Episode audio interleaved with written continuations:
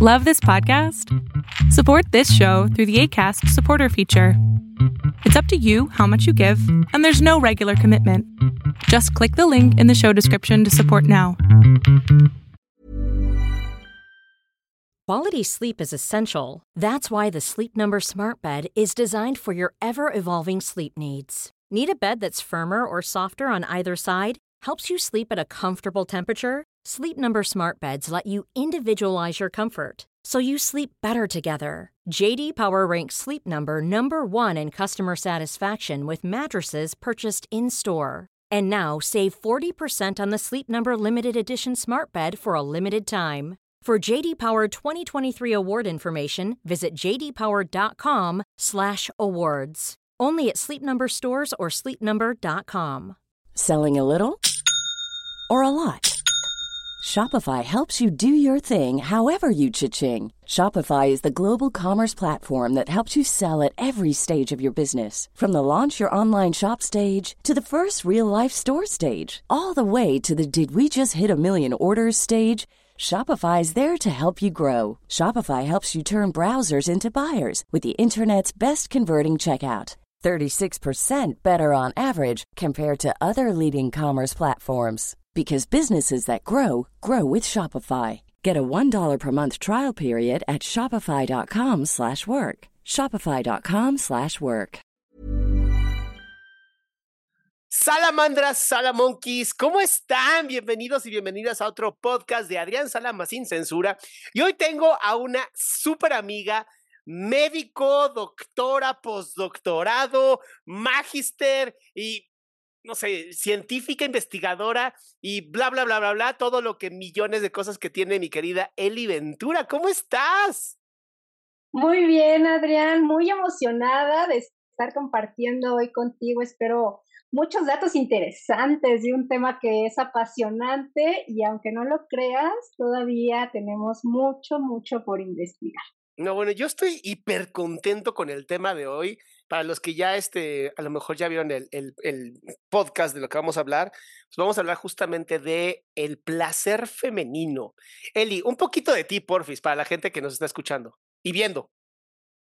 Ok, en realidad, pues yo soy una persona sumamente curiosa desde hace muchos tiempito ya eh, sobre, sobre todo la sexualidad femenina. Especialmente este tema ha tocado mi corazón desde hace mucho tiempo y creo que estamos en una etapa en la cual es hora de darle visibilidad y darle voz a estas mujeres que, que están reclamando el derecho a ejercer su sexualidad de una manera plena, satisfactoria y libre de prejuicios y mitos. Y eso es lo que creo que ha ha, de alguna manera arropado o, ha hecho que, que, la sexualidad femenina sea en muchos de los casos pues casi inexistente o es un tema del cual difícilmente se habla. Y entonces creo que ya estamos en un tiempo en el cual la ciencia es, es, es la que tiene que darle voz a este tema yo soy médica de formación, ya lo dijiste, soy sexóloga y básicamente me dedico a la investigación en diferentes temas, pero específicamente también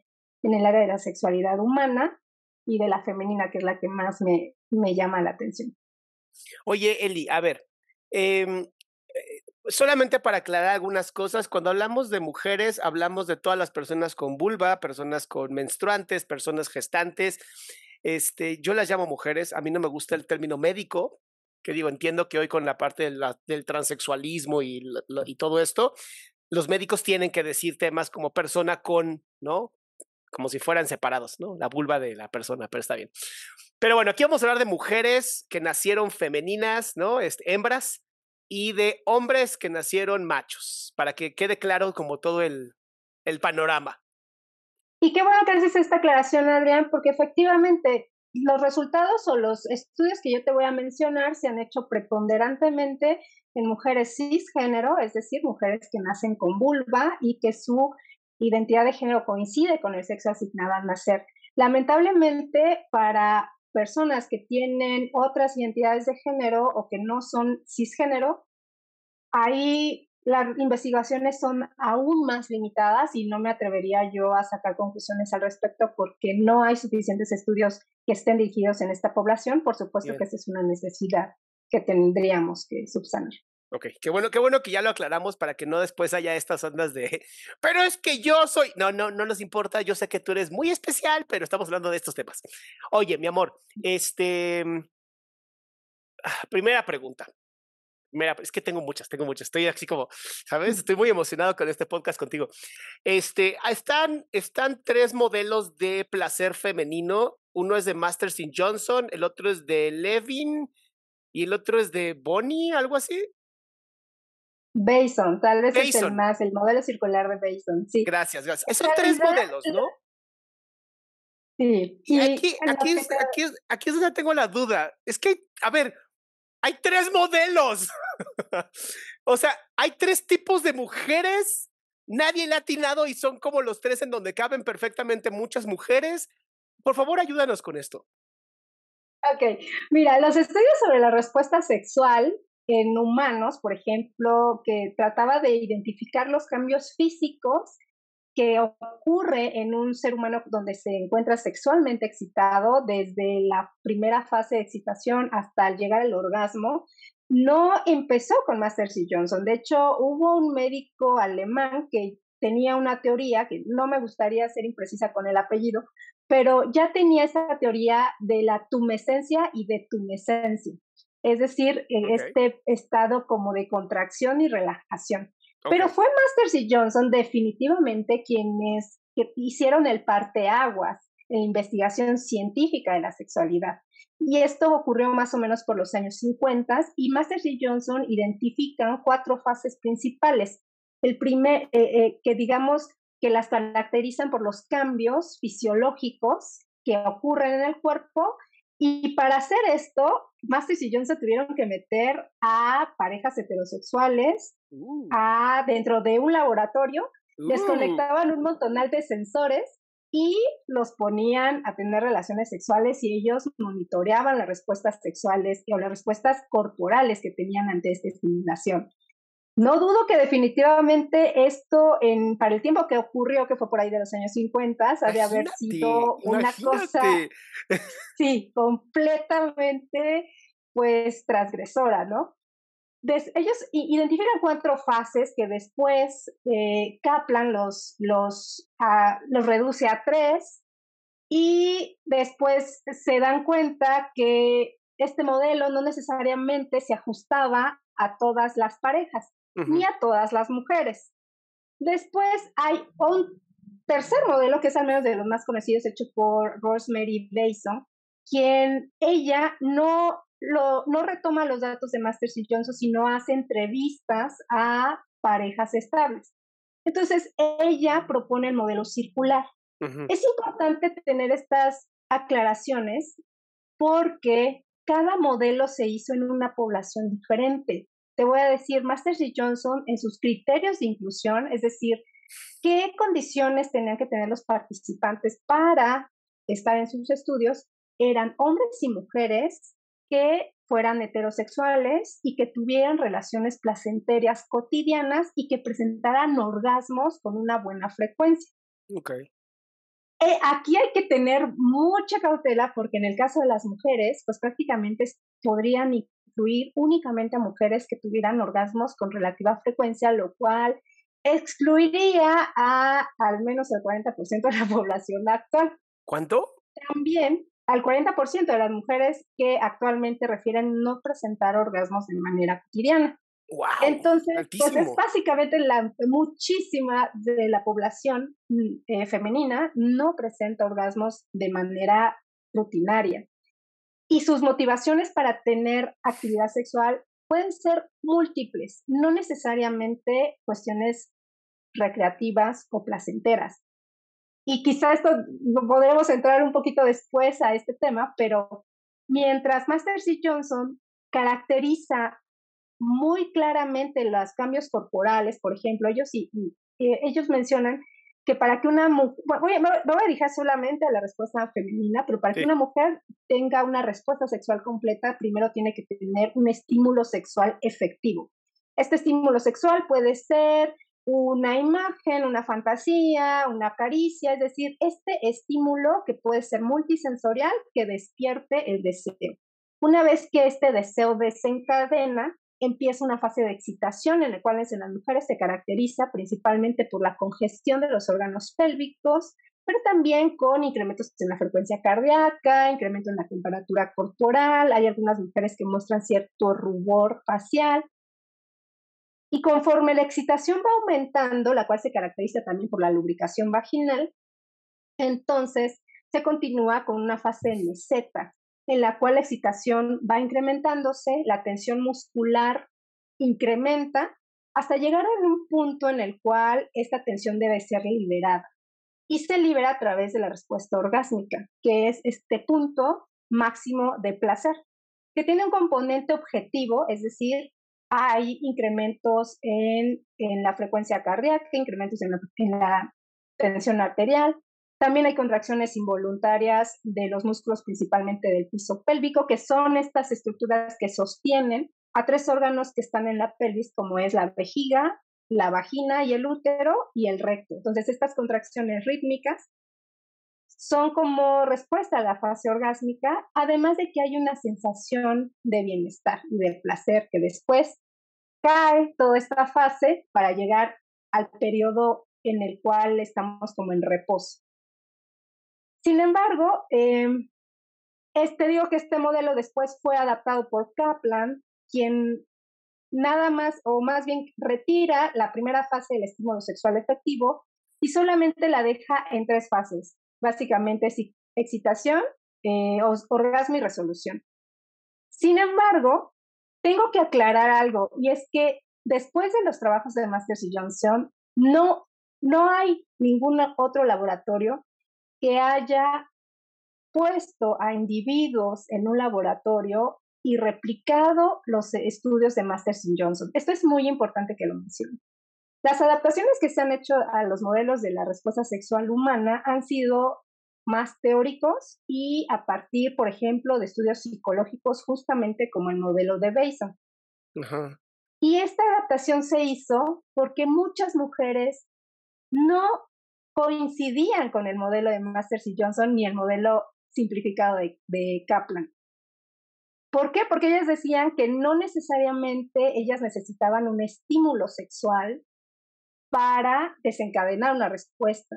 A veces podía tener un orden diferente, es decir, a veces ni siquiera tenían demasiado deseo o pudieran no estar totalmente excitadas, pero digamos que por las situaciones o yo una vez que su pareja o parejas empezaban la, la estimulación, pues ellas ya empezaban a, también querer y desear esa interacción sexual. Entonces parecía que no era un paso secuencial de uno más dos más tres, sino más bien podía tener un orden diferente. Y entonces Bason empieza a hacer entrevistas ahora en mujeres con pareja estable. Y esto es la clave quizá entre las diferencias entre el modelo de Bason y el modelo de Masters y Johnson. Que Bason entrevista parejas estables y se da cuenta que es muy importante el contexto y que este modelo de diferentes fases puede preceder o no a una estimulación sexual que más bien tiene que ver con la necesidad de intimidad, con la necesidad de demostrar afecto y que no necesariamente una mujer puede estar sexualmente motivada a tener actividad sexual, sin embargo, la tiene por otros motivos que tienen que ver más con afianzar la relación y ya en el camino entonces agarran o pueden subirse al tren de la excitación sexual y tener una respuesta sexual completa.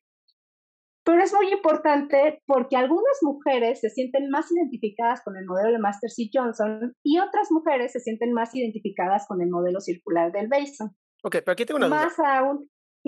una, bueno, dos dudas. Una, en, al final el modelo es si es excitación, meseta y orgasmo. O hay personas que tienen orgasmos y luego excitación y luego, o sea, ¿cómo funciona? Casi siempre el orgasmo sí viene siendo la última respuesta, porque es como la culminación. Pero por ejemplo, el modelo de Bateson menciona que las mujeres no necesariamente pueden tener deseo en el momento que inicia la actividad sexual, pero si son estimuladas por la pareja, el deseo aparece conforme la estimulación se va dando. Entonces es como, empiezo a sentir rico, me está gustando lo que estoy sintiendo, quizá no tenía tantas ganas, pero ya me empezaron a dar. me recordaste, me recordaste cuando me dicen, es que no tengo ganas de ir al gimnasio. Ve al gimnasio aunque no tengas ganas. Exacto. Vas a tener ganas cuando estés ahí. Sí, pero tiene mucho que ver también la interrelación que existe con la pareja. Es decir, si la pareja lo hace, empieza esta estimulación y en ese momento quizá todas las situaciones contextuales son favorables, esta experiencia va a ser positiva para mí y es posible que el deseo incremente. Pero si estamos en medio de una situación donde tuvimos una pelea, una discusión, o sea, mi pareja me va a querer tocar y lo primero que voy a querer hacer es patearle, ¿no? Entonces depende mucho el contexto. Y esa es la gran eh, diferencia que, que, reporta Bason, pero sí es importante recalcar que esto lo hizo eh, a través de entrevistas, no de, de, experimentación, y lo hizo en parejas estables. El chiste es que después de muchos modelos que todo el mundo quiere hacer su modelo, se ha concluido, o algunos reportes más, más actuales mencionan que cada experiencia es muy individual e inclusive hay mujeres que cuando se encuentran en una relación estable se pueden identificar mejor con el modelo de Bason, pero cuando se encuentran en, relaciones un poco más esporádicas pueden funcionar más como el modelo de Masters y Johnson. Entonces, eh, la verdad es que creo que estos tipos de propuestas lo dejaron más preguntas que respuestas, pero creo que es una puerta de, una puerta o una manera de, seguir explorando este tema que personalmente creo que es fascinante. De hecho, últimamente hay otro modelo que es el modelo dual. Y el modelo dual menciona que hay factores inhibitorios y factores facilitadores de la respuesta sexual. Y que es como si tuviéramos, como si estuviéramos manejando un coche y el coche es nuestro deseo sexual, ¿no? Y nuestra respuesta sexual. Y hay personas que están continuamente pisando el freno y que son personas que tienen más factores inhibitorios por ejemplo, eh, depende de la persona con quien vayan a tener alguna actividad sexual o depende mucho el lugar o tienden a ponerse más frenos. Y hay otras personas que por el contrario están pisando continuamente el acelerador y entonces tienen menos inhibición y que estamos jugando entre esto, como el resultado de estos factores inhibitorios y facilitatorios de la respuesta sexual. Entonces, ya inclusive otro modelo que facilita todo incluso más porque solamente lo pone como en dos componentes, el inhibitorio y el facilitatorio. Entonces, creo que no hay un modelo que pueda explicar eh, la totalidad de las respuestas. Creo que esto simplemente refleja la diversidad que hay dentro de la misma población de mujeres. Y creo que eso es bueno, porque qué mal que nada más se ve una receta para todo. Entonces, yo creo que eso está bien y que se ponga en el tema, el tema sobre la mesa creo que también es muy valioso. Ahora, tengo otra duda. Dices que normalmente eh, hay una, en la excitación y la fase de meseta hay un estado de donde empieza a haber tensión muscular y que el orgasmo es lo que hace que se libere la tensión muscular. ¿Qué pasa con todas aquellas mujeres, 40% estadísticamente, que no llegan al orgasmo? O sea, ¿se quedan tensas? De hecho, hay un síndrome poco estudiado, poco conocido, que se llama el síndrome de la congestión pélvica. Son mujeres que, recuerda que esta congestión, pues, es sangre que llega a las estructuras pélvicas, a los músculos, a los órganos. se congestiona también, por ejemplo, el útero, la vagina, y esta, e, esto no es más que el acúmulo de sangre, es sangre que queda atrapada.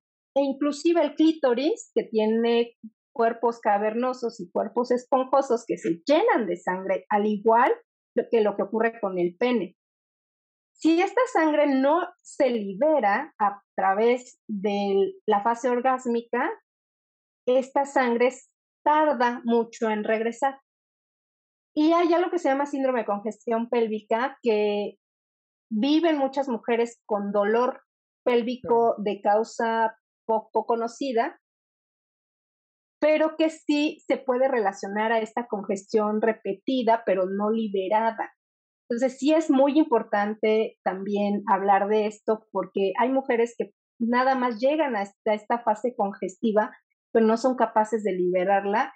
Y repito, lamentablemente este síndrome es poco explorado, pero sí que se cree que puede tener algunas manifestaciones, yo creo que físicas, pero también deben de tener esta falta de liberación debe de expresarse también en otros aspectos. Y bueno, ahí seguramente tú eres el, experto en eso, pero definitivamente que esta falta de liberación debe de afectar no nada más a la biología, sino seguramente que otros aspectos también de la personalidad. Me imagino. Ahora, cuando normalmente cuando cuando hay orgasmos en el hombre, pues tienes el orgasmo y pues, ya, ¿no? La caída refractaria de, del pene y se te acabó la diversión. Pero tanto he conocido mujeres como he atendido mujeres que tienen múltiples orgasmos. Y no dos o ah, tres, sino muchos. Y acabo de leer una, investigación que quiero que me confirmes porque no sé si está tan cierta, pero que las mujeres que tienen más de tres orgasmos, no me acuerdo cuántos decía, pero era, era, así como muchos más que nada más uno o dos, era el 8% de la población estudiada. O sea que el multiorgasmo es así como más bien pareciera mito. Sí, pero déjame, yo, yo tengo mi propia teoría de por qué ocurre eso. ¡Eso! Fíjate, y me gustaría, en serio, que en serio, que lo he estado trabajando y lo he estado pensando mucho. Te decía yo al inicio que prácticamente las mujeres, pues, la, la sexualidad femenina es prácticamente silenciada, es un tema del cual no se habla. A diferencia de la masculina, de la masculina es para bien o para mal, pero se habla, ¿no? Los adolescentes, ya cuando son, eh, pues son adolescentes, ya reconocen la respuesta sexual, reconocen, identifican y pueden estimularse sexualmente. Pero en las niñas es un tema del que no se habla. Yo siento que a diferencia de los varones, en donde radica sustancialmente su sexualidad y su respuesta sexual en el pene, porque es de lo que se la pasan hablando durante toda la vida prácticamente. En las mujeres, como de esto no se habla, de alguna manera hemos tenido que ingeniárnoslas para irla descubriendo. Y yo creo que en este abanico de posibilidades de descubrimiento, las mujeres hemos logrado tener una gama de posibilidades mucho más diversas para obtener placer. Por eso yo creo que hay mujeres que no nada más pueden tener multiorgasmos por la estimulación vaginal o clitoridiana, sino con la estimulación de otras partes del cuerpo, como los senos, como el cuello, y me voy a ir más allá hay mujeres, y esto sí es muy particular de las mujeres, porque es, casi no es reportado en varones, pero hay mujeres que pueden tener orgasmos solamente a través de la fantasía y de la imaginación. Es decir, ni siquiera se requiere de la estimulación física. Y esto tiene un deber ser porque el orgasmo, yo siempre he defendido al orgasmo como una respuesta cerebral no es, una, no es una respuesta genital ni es una respuesta que tenga que ver con la estimulación física, es un evento cerebral. Y si lo entendemos así, las posibilidades son ilimitadas. Yo creo que en los varones se ha genitalizado tanto la sexualidad que por eso es que son pocas las posibilidades y el abanico de opciones que tienen para tener placer. Sin embargo, si a los hombres se les educa y se les entrena para tener respuestas orgásmicas sin eyaculación y logran separar las sensaciones orgásmicas de la eyaculatoria, pueden presentar más de un orgasmo de manera consecutiva. Y en cambio, en las mujeres, esto de la multiorgasmia se sabe un poco más. Porque en ellas no tienen esta doble respuesta o esta respuesta eyaculatoria, sino solamente es la respuesta orgásmica. Porque en las mujeres, a diferencia de los hombres, el orgasmo no tiene una función reproductiva. En el caso de los hombres, sí. El orgasmo continuamente viene acompañada de la eyaculación. Y la eyaculación es importante porque tiene una función reproductiva. Pero en el caso de las mujeres no. Entonces el orgasmo viene siendo como un regalo maravilloso que es simplemente, o su función es la única, es el placer. Y nada más que el placer. Entonces, mi teoría es que las mujeres tenemos más apertura tanto en las posibilidades de estimulación física o mental para obtener placer, pero también tenemos esta posibilidad de presentar más de un orgasmo por, o yo creo que es como consecuencia de que no se nos ha genitalizado tanto como a los varones, porque sí es cierto que los varones pueden aprender a separar la fase orgásmica de la eyaculación y convertirse en hombres multiorgásmicos. De hecho, hay un, un libro que, que, se ocupa, ajá, y que, se ocupa mucho, por ejemplo, en casos de eyaculación precoz, donde se, básicamente se identifica la fase de la inevitabilidad eyaculatoria y entonces los hombres pueden aprender a identificar esta fase y a irse dos pasitos para atrás para volver a continuar la estimulación y pueden llegar a tener más de un orgasmo. No me gustaría hacer precisiones sobre el, porcentaje de las mujeres multiorgásmicas porque no estoy segura si se les ha preguntado a un porcentaje significativo de la población. Supongo que también dependerá mucho de qué población nos estemos refiriendo, porque el contexto sociocultural es determinante en la manera en la cual las personas vivimos nuestra sexualidad. Pero yo no sé si sea por ahí del 8% y tampoco sé si podamos decir que más de 3 o menos de 3. Yo creo que con más de uno ya es suficiente, ¿no? Para decirle multiorgásmica a alguien, ¿no? Ya digo, si ya tener uno es difícil, ¿no? Imagínate tener más de uno. Pero es que eso es lo que me llama tanto la atención, ¿sabes? Y es por eso que quería hablar contigo, porque a nivel cerebral, Tú dices, el orgasmo es cerebral, ¿no? Y eso es magnífico. El clítoris de la mujer está diseñado solamente para el placer femenino. O sea, no tiene otra función, según yo, más que generar placer. Y entonces, siendo que tiene el doble de nervios que, lo, que el pene, que está diseñado para tener placer, y que solamente puedas tener un solo orgasmo o que el 40% no tenga orgasmos, sí se me hace como de, tienes, es como tener un Ferrari en tu casa y no usarlo. O sea, es como de, ¿por qué? O sea, ¿qué pasa? Pero a nivel cerebral, porque me queda claro que si el orgasmo es mental, entonces las creencias que tengo aquí pueden joderme mis orgasmos. ¿Qué pasa en el cerebro? ¿Qué pasa en el cerebro cuando, cuando empiezas a tener sexo? O sea, ¿qué se libera? Mira, otra aclaración que tengo que hacer es que muchos de los estudios de las sustancias o neurotransmisores que se liberan tras estimulación sexual han sido hechas en animalitos. La verdad es que en el ser humano, a menos que una persona esté, no sé, sea, voluntaria para que le pongan una cánula o en un, tubo en el, en el cerebro y le puedan medir la liberación de diferentes sustancias, es prácticamente imposible conocer o saber a ciencia cierta los mediadores neuronales que están participando en la estimulación sexual. Lo que sí se ha hecho es por medio de una técnica que se llama resonancia magnética funcional, es decir, que meten a las personas dentro de un equipo de resonancia magnética, donde somos capaces a través de una técnica llamada señal Wolf, que tiene que ver con la sangre oxigenada que llega a ciertas áreas del cerebro, nosotros podemos inferir que una área cerebral que recibe más oxígeno significa que está activa. Okay. Pero ciertamente no estamos viendo a la neurona disparando, nada más estamos viendo que hay esta zona del cerebro durante esta tarea, en este momento, recibe más oxígeno. Hasta ahí es donde hemos llegado.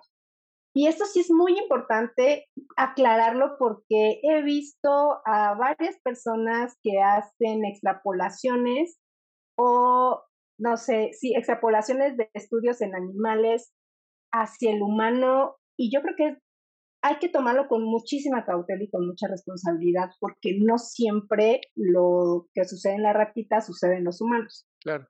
Pero sí sabemos que la única actividad, ah, por ejemplo, y esto lo sabemos a través de estudios hechos principalmente por el doctor Barry Komisaruk, él metió a mujeres dentro del resonador y dentro del resonador se masturbaban y veía las respuestas mediante esta señal BOL en el cerebro en tiempo real. Sí. Y pudo identificar las diferentes áreas que se iban prendiendo conforme la actividad sexual y la estimulación sexual avanzaba hasta el orgasmo. Y me complace mucho decirte que durante la fase del orgasmo había una lluvia de estrellas en todo el cerebro. Es decir, prácticamente no había ninguna zona del cerebro que no estuviera llenándose de oxígeno. De ahí que el mejor carne para el cerebro no es el sudoku ni es el ajedrez, es tener orgasmos. Y esto lo dice el mismo doctor Comisaro. Este tipo de actividad tan intensa en el cerebro solamente es comparable en un estatus epiléptico. No Por eso es, ¿sí? Por eso es que el orgasmo no puede durar más, porque se hipotetiza que si durara más esta actividad, al igual que ocurre en un estatus epiléptico, pues lo que ocasionaría sería la muerte neuronal. Entonces, eh, oh. yo creo que por eso tiene que durar tan poquito, pero es increíblemente intenso. Entonces, si quieren hacer el cardio para el cerebro, tengan orgasmos. yo tengo otra duda ahora dices, este doctor hizo estas investigaciones. En todas las mujeres que investigó, ¿el cerebro se prendió de la misma manera en todas las fases? No. Ah, no mames, es que además. sí, me imaginé, me imaginé. Sabía que ibas a decir no. Se prende de diferentes maneras en diferentes mujeres. No, ahora hay que reconocer que el resultado final, pues es el promedio de las respuestas de todo este grupo de personas, ¿no? Sí. Las respuestas sí pueden ser sumamente individuales, sin embargo, si juntamos los resultados de todas estas mujeres, sí se puede concluir que en la fase orgásmica hay un incremento generalizado de la actividad cerebral en, en, en general, digámoslo, ¿no? Porque de eso se trata cuando hacemos una investigación de este tipo. O sea, no podemos eh, ni reportar estudios por individual, sino tenemos que tomar como el conglomerado de todo el grupo que estamos estudiando, que se supone que es una población más o menos homogénea. Pero sí, definitivamente supongo que habrá mujeres quienes se les prendan más áreas que otras por diferentes inhibiciones o habrá quien se les prenda más rápido. Eso definitivamente va a variar muchísimo. Pero de que sí podemos concluir que no, ha, no se ha reportado otra actividad que encienda tanto el cerebro como el orgasmo y que no te mate. Eso sí es cierto. Oye, Eli, otra pregunta, otra pregunta. Dentro, dentro de esto que decías, ¿no? De, de, que no se puede medir como tal la parte de los neurotransmisores, hay una de las teorías que dice que una mujer cuando tiene relaciones sexuales libera mucha más oxitocina que un hombre. Esta hormona que se supone que nos junta y nos apega y nos hace ser tan, tan melosos. ¿Es verdad que una mujer en cuanto tiene su primera relación sexual ya está generando oxitocina o tiene que ser bajo ciertos parámetros? Mira, no podemos medir directamente los neurotransmisores en voluntarios sanos, porque no sería éticamente viable. Sin embargo, siempre decimos en esto que a veces la naturaleza ya hizo el experimento por nosotros. Okay. Hay algunos casos de síndromes con ciertas mutaciones de algunos receptores o de algunos neurotransmisores que nos permite más o menos hacernos una idea de qué pasaría si esta persona no tiene oxitocina o libera una oxitocina que no funciona. Ok. Entonces, eso sí se ha hecho. Y sí se ha correlacionado que la presencia de la oxitocina, no nada más en mujeres, sino también en hombres, se relaciona con el apego. Pero es el apego social. Y aquí quiero ser muy clara, porque inclusive las especies que han sido injustamente eh, acusadas de monogamia, entre ellas el pingüino emperador o el topillo de la pradera, inclusive estas especies que han sido injustamente acusadas de monogamia y que tienen una expresión increíble de receptores a oxitocina y que entonces por eso es que se ha relacionado mucho con el apego y la formación del vínculo. Es importante mencionarles que son monógamos sociales, no monógamos sexuales. Es decir, tienen a sus crías en pareja, le desarrollan y les dan el sustento y la alimentación a las crías y se pasan toda la vida con una pareja, pero si les presentas una pareja extra, extra, la extramarital, sí tienen actividad sexual con ellas, ¿eh? Son infieles, ¿qué tal? Sí, son monógamos sociales. Eso es algo importantísimo. Entonces, en los humanos, pues sí, podemos eh, decir que sí hay liberación de oxitocina, que es importante, pero sinceramente yo creo que el grado de apego hacia una persona tiene que ver más, además de la, de la oxitocina que debe de haber, pero seguramente que también dependerá si te cae bien, si es empático, empática, si te gusta, si te interesa, o sea, tiene que ver con algunos otros factores. Y no sé qué tanto vayan a determinar eh, o que tanto son determinantes en la elección de pareja y en el mantenimiento de la pareja. Y tampoco se sabe si la oxitocina también trabaja en nosotros como en las otras especies, es decir, que pueden haber monógamos sociales, pero no necesariamente monógamos sexuales. Ok, a ver, entonces, entonces, la humanidad es monógama social, pero no monógamo sexual. Pues en algunos casos ni siquiera monógamos sociales, ¿eh? pero sí, sí.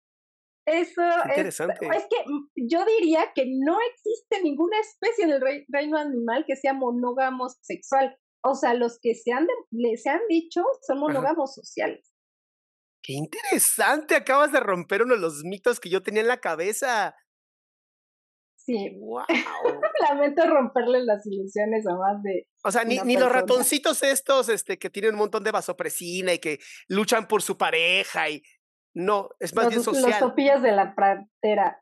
Sí, los han cachado más de una vez y te lo digo porque yo estuve en un laboratorio que trabajaba con estos topillos y yo los cachaba, yo los cachaba. cabrones, o sea, se vendieron muy bien los cabrones. Oye, sí, es muy, eh, eh, ibas, ibas a decir otra cosa sobre la, la, sexualidad femenina. Ibas a decir, no, sobre la monogamia, todo esto, pero ya te interrumpí, lo siento. Ah, no, solamente quería decirte, por ejemplo, de otros neurotransmisores que se han asociado, por ejemplo, con la respuesta sexual. a la dopamina, igual, otra que es falsamente acusada de la recompensa, en realidad trabaja con las expectativas de recompensa. Es decir, a la motivación, es decir, con esta, eh, esta eh, cuando vemos ciertas pistas que nos predicen recompensa, es cuando va a liberarse la dopamina y entonces nos vamos a ir hacia esa pista. Y al parecer, quien está interviniendo en el placer sexual, es decir, en la fase orgásmica, son los opioides endógenos. Y uh. estos, em, entonces, parece ser que la dopamina nos hace ir hacia ese incentivo sexual, pero el placer está mediado principalmente por los opioides. Y también hay liberación postorgásmica de una hormona que es maravillosa, que es la prolactina. Y déjame te digo, con la prolactina se relaciona mucho a los estados de saciedad. Y por ejemplo, en por ahí, yo te decía que a veces la naturaleza hace unos experimentos extraños con nosotros. Hay un reporte de un varón que tenía una mutación en el receptor a prolactina. Entonces, él, aunque liberara prolactina, después del orgasmo, no funcionaba esa prolactina. Y oh sorpresa, este varón era multieyaculador. Entonces se relacionó la prolactina con el estado inhibitorio o refractario que hay después de una eyaculación. Y más oh. aún, por ahí Brody hizo un estudio donde midió en sangre los niveles de prolactina en hombres y mujeres después de un orgasmo por masturbación y de un orgasmo con la pareja. ¿Y qué crees que ocurrió? Los niveles de prolactina después del orgasmo por la pareja eran muchísimo más altos, eran de hecho cuatro veces más elevados que mm. el obtenido por masturbación. Entonces, también todo el mundo lo sabíamos, el orgasmo que podemos tener por masturbación, pues sí está rico, pero no se compara tanto a este efecto saciante que tiene el orgasmo con la pareja. ¡Wow! Es que está, está tan interesante todo esto, porque a ver, las cosas que he entendido hasta el día de hoy. Uno, no caben en las, en las teorías o, modelos de, de, placer sexual femenino, no caben todas las mujeres. Incluso uno puede caber en diferentes dependiendo del contexto. Ah, eso también me, también me encantó. Dos, no somos iguales hombres y mujeres. No hay forma de igualarlo. O sea, yo sé, yo que yo sé que es evidente, pero es que ya sabes, están estos, ya sabes. Entonces hay que, hay que expresarlo. No somos iguales, por lo tanto, una mujer es una mujer, un hombre es un hombre. Listo. Yo tengo una duda aquí, y esta es una duda que de verdad es, es, se me hace interesante. Afecta, digo, yo sé que sí porque es empírico, pero quiero saber científicamente, afecta el eh, periodo menstrual de una mujer los 28 días, que, o bueno, a veces 30, a veces menos, afecta el deseo, la excitación y el orgasmo o no importa? Definitivamente sí, pero es muy difícil poder separar la afectación por las hormonas de lo contextual y de lo cultural. Te lo voy a poner con varios ejemplos. Mujeres después de la menopausia, hay algunas que refieren tener un deseo sexual increíblemente alto y que no pueden con el deseo y que tienen una vida sexual plena y satisfactoria. Y por un lado se explica esto porque una vez que los ovarios dejan de funcionar, quien empieza a producir andrógenos o lo que llamaríamos como las hormonas masculinas o testosterona son las hormonas suprarrenales, perdón, las glándulas suprarrenales. Y de alguna manera, cuando deja de funcionar los ovarios, las suprarrenales incrementan su producción de andrógenos y esto se explica también del por qué incrementa la libido y el deseo. Sin embargo, esta experiencia no sucede en todas las mujeres porque tiene que ver también el contexto sociocultural. Mientras algunas mujeres ven el periodo posmenopáusico como una oportunidad de echarle rienda suelta y no tener problemas con embarazos o con cólicos y se sienten de alguna manera liberadas, hay otras que no lo van a ver así porque su feminidad radica en el ser una mujer fértil.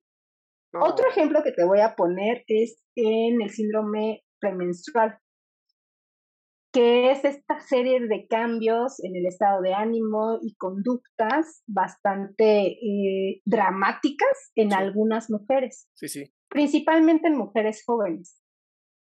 Pero déjame te cuento que podíamos explicar porque justo antes del periodo menstrual hay una caída abrupta de los niveles de progesterona. Y la hormona progesterona se ha demostrado que tiene efectos positivos sobre el estado de ánimo y que las mujeres susceptibles o sensibles a, y que presentan este síndrome tienen una abstinencia a la progesterona y que entonces eso puede explicar los cambios de humor. Okay. Y si nos quedamos en la onda biológica, hasta ahí queda. Sin embargo, el por qué no a todas las mujeres les pega igual el síndrome premenstrual quizá tiene que ver también con el entorno sociocultural, porque se ha demostrado que las chicas que tienen, que ya sea que sean hijas únicas o que tengan padres muy demandantes, o que sean como, que estén viviendo en un entorno muy protector, son más susceptibles a vivir este síndrome premenstrual de una manera más intensa. Entonces, no todo se explica a través de la biología y es muy importante hacer este, como esta connotación de que sí somos biología, pero estamos muy determinados también por el entorno sociocultural. Ahora regresando a la respuesta sexual a lo largo del ciclo menstrual, habrá mujeres quien tenga aversión y rechazo a tener actividad sexual durante sus días de menstruación, porque lo ven esta connotación negativa. Y habrá quien lo busque como una manera de liberar sus cólicos, porque debo decirte que la actividad sexual, especialmente la estimulación vaginal placentera, libera neuropéptidos en la médula espinal que disminuyen el dolor. Y esto también ha sido científicamente comprobado. ¿Cómo lo hicieron?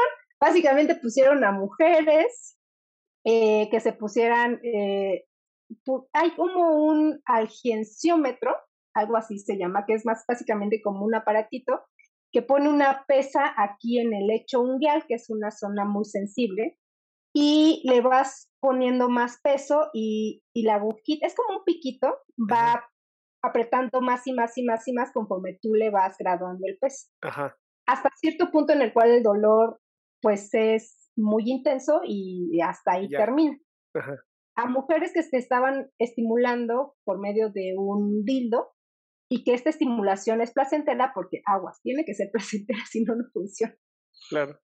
Veían que resistían estímulos muy que deberían de ser más dolorosos o muy dolorosos en comparación a aquellas que no se estimulaban o la estimulación no era placentera. Se demostró entonces que el efecto, o más bien la estimulación placentera de la vagina puede funcionar como un potente analgésico. Y digo potente porque este, este, eh, este efecto analgésico era equiparable a la administración de 5 miligramos de morfina, lo cual es una dosis estándar de un analgésico bastante potente. Entonces, no es un efecto analgésico mediano, sino es bastante potente. O sea, que la próxima vez que una mujer te diga me duele la cabeza, le dices, tengamos relaciones sexuales, te van a ayudar. Exactamente, es el mejor pretexto para decir, ahora sí, mi amor, que hoy me duele la cabeza. Exacto. Oye, qué bueno está todo esto. Eli, ya, ya casi no tenemos tiempo. A mí me gustaría que nos dieras como, como tu, tu conclusión. Ah, digo, obviamente vamos a seguir grabando tú y yo. Seguramente tendremos muchas preguntas, mucha gente con muchas más cosas. Este, ¿dónde te encuentran? ¿Tus estudios? o sea, no sé, lo que tú quieras darnos como conclusión. Mi conclusión es que hay mucho por seguir estudiando. Hay todavía muchas cosas de la sexualidad femenina que desconocemos. Simplemente este estudio que me dijiste de las terminaciones nerviosas en el clítoris salió creo que el año pasado y la anatomía completa del clítoris se reportó por ahí del 2005. Entonces, hay incluso, yo doy clases de anatomía y todavía me encuentro libros en donde el clítoris está completamente borrado. No existe en, en algunos libros de anatomía. Todavía tenemos mucho que hacer y creo que por eso es que habemos personas que estamos interesadas y dispuestas a hacer, hacer el trabajo. Entonces, em, a mí básicamente me pueden encontrar en cualquier buscador de revistas científicas como Ventura Aquino y ahí me pueden encontrar. No soy muy fan de las redes sociales y yo creo que ahí te voy a tener que que aprender un poquito a ti, pero pues, ah, recomiendo un libro que apenas estoy eh, leyendo y me parece muy interesante, que es el de la Pusipedia, entonces si lo pueden ver, también ahí van a encontrar mucha información muy, muy valiosa sobre el placer y en general la sexualidad femenina. Ok, Eli, pues muchísimas gracias por esta entrevista. Seguramente nos estaremos viendo en otra ocasión y pues ya saben, hay que empezar a tocarse placenteramente, disfrútense y vean en qué modelo caen, dependiendo del día en que se encuentren. Nos vemos, Eli. Gracias, hasta luego. Hey, it's Danny Pellegrino from Everything Iconic. Ready to upgrade your style game without blowing your budget? Check out Quince. They've got all the good stuff shirts and polos, activewear, and fine leather goods, all at 50 to 80% less than other high end brands. And the best part? They're all about safe, ethical, and responsible manufacturing. Get that luxury vibe without the luxury price tag. Hit up quince.com slash upgrade for free shipping and 365 day returns on your next order. That's quince.com slash upgrade. Hey folks, I'm Mark Marin from the WTF podcast, and this episode is brought to you by Kleenex Ultra Soft Tissues your ally to help tackle your allergy symptoms this season. I love the change of seasons, but nobody loves pollen and all those other things floating in the air that make you sneeze during this nice weather. Kleenex Ultra Soft tissues are hypoallergenic and allergist approved. So fight back against watery eyes and runny noses without worrying about irritating your skin. For this allergy season, grab Kleenex and face allergies head on.